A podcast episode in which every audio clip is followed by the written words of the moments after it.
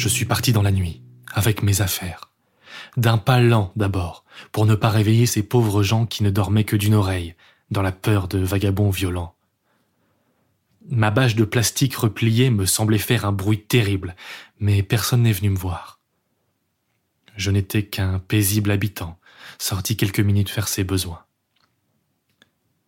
J'ai marché lentement, en essayant de ne pas faire de piste, marchant dans ma ronde de chasse de la veille, qui allait en gros vers la voie secrète. Et puis, une fois la barre de métal sous la main, la barre qui filait au loin vers le plus grand centre urbain du pays, j'ai avancé, du pas le plus rapide possible. Je ne pouvais pas marcher toute la nuit. Les loups pouvaient me retrouver. J'ai avancé le plus possible, jusqu'à entendre une rivière, et puis j'ai grimpé dans un arbre. Je me suis attaché à une grosse branche et enveloppé dans la bâche. Je me suis forcé à dormir, malgré la peur, car je devrais, les prochains jours, être aux aguets comme je ne l'avais jamais été. J'ai trouvé le sommeil en rêvant des cités de lumière d'Afrique.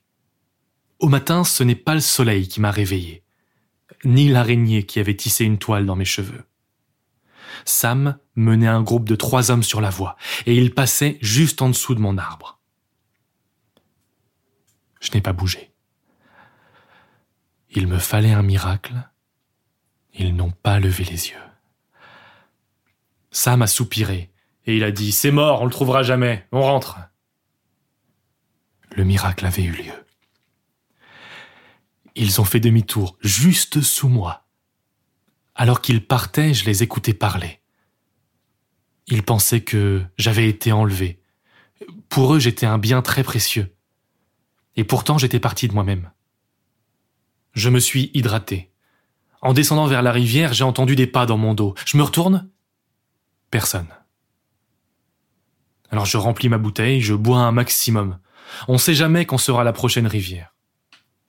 Je me dis que l'enlèvement, c'était bien pour brouiller les pistes. J'aurais dû les envoyer dans une autre direction. Une main se pose sur mon épaule. Je me retourne et je tombe dans la rivière de surprise. C'était Sam. Il me dit que, j'ai laissé une piste visible comme le soleil en plein jour. Il me tire de la rivière et me demande si je suis bien équipé. Il vérifie ce que j'ai et opine.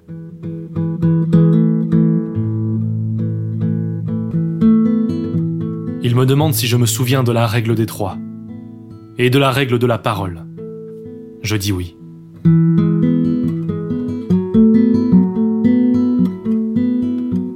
Alors il me tape sur l'épaule et il me dit de penser à lui, quand je serai au paradis, en Afrique. Il me serre dans ses bras.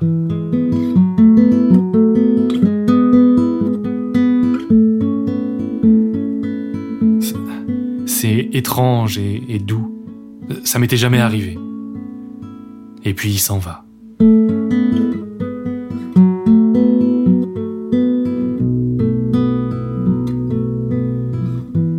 À ce jour, Sam, que je n'ai jamais revu, a été ce que j'avais de plus proche d'un père.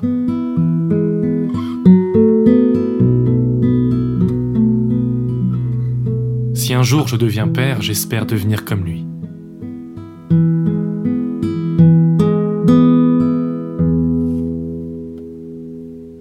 Je suis reparti sur la voie secrète. La voie secrète est merveilleuse. Les arbres sont touffus et hauts, mais le soleil ouvre un chemin de lumière entre leurs frondaisons.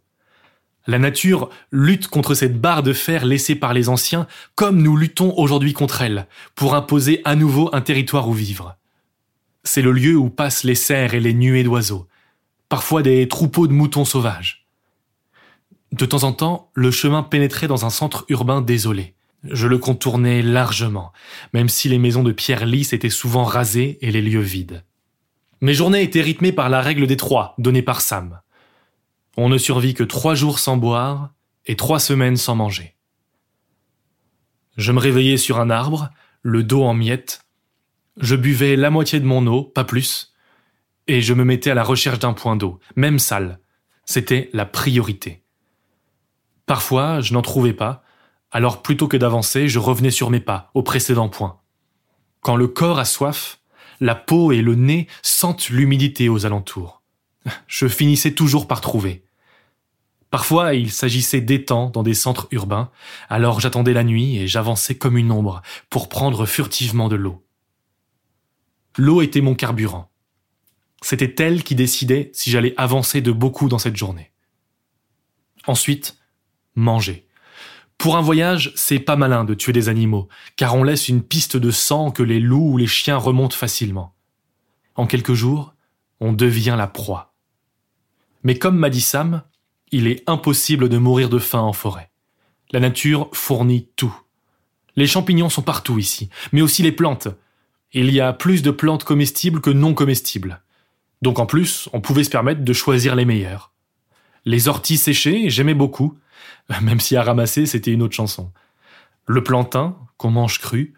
Le trèfle, qu'on trouve dans les champs à l'abandon par kilo. Le pissenlit, les pâquerettes, le lierre, et puis bien entendu tous les fruits, les fraises et les ronces, les noisettes, euh, la sève du bouleau et les asperges sauvages.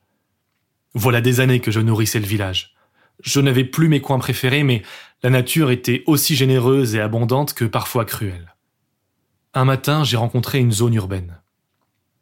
Des maisons de l'ancien temps, aux toits dévastés, avec de grands véhicules de fer couchés sur le côté, comme si un grand vent avait emporté toute vie.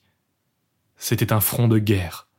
La nature mangeait ce centre, et on passait de la forêt profonde au cœur de la ville en quelques pas.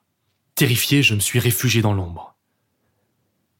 Comme dans les centres urbains habituels, les oiseaux ne chantent pas. Il n'existe que le silence, le chant de la mort. Je commence à longer l'orée de la forêt par le sud pour contourner la ville, mais la ville ne s'arrête jamais j'avise un grand arbre, un orme, centenaire, qui date peut-être de l'ancien temps. Je grimpe avec les liens, je passe au-dessus de la canopée, à côté d'un nid dont je vole les œufs. Presque au sommet, les branches ploient sous mon poids. La vision est nouvelle pour moi. Jusqu'à l'horizon, le centre urbain s'étale à l'ouest. Et même au-delà de l'horizon, là où la terre s'enfonce, perce des tours impossiblement hautes c'est le fameux passage obligé, celui de l'immense centre urbain que les anciens appelaient Paris. La partie la plus dangereuse de mon voyage commençait.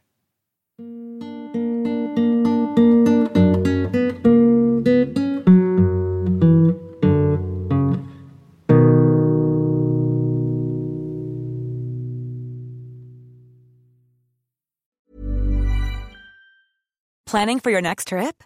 Elevate your travel style with Quince. Quince has all the jet setting essentials you'll want for your next getaway, like European linen, premium luggage options, buttery soft Italian leather bags, and so much more. And is all priced at 50 to 80% less than similar brands. Plus, Quince only works with factories that use safe and ethical manufacturing practices. Pack your bags with high-quality essentials you'll be wearing for vacations to come with Quince. Go to quince.com slash pack for free shipping and 365-day returns.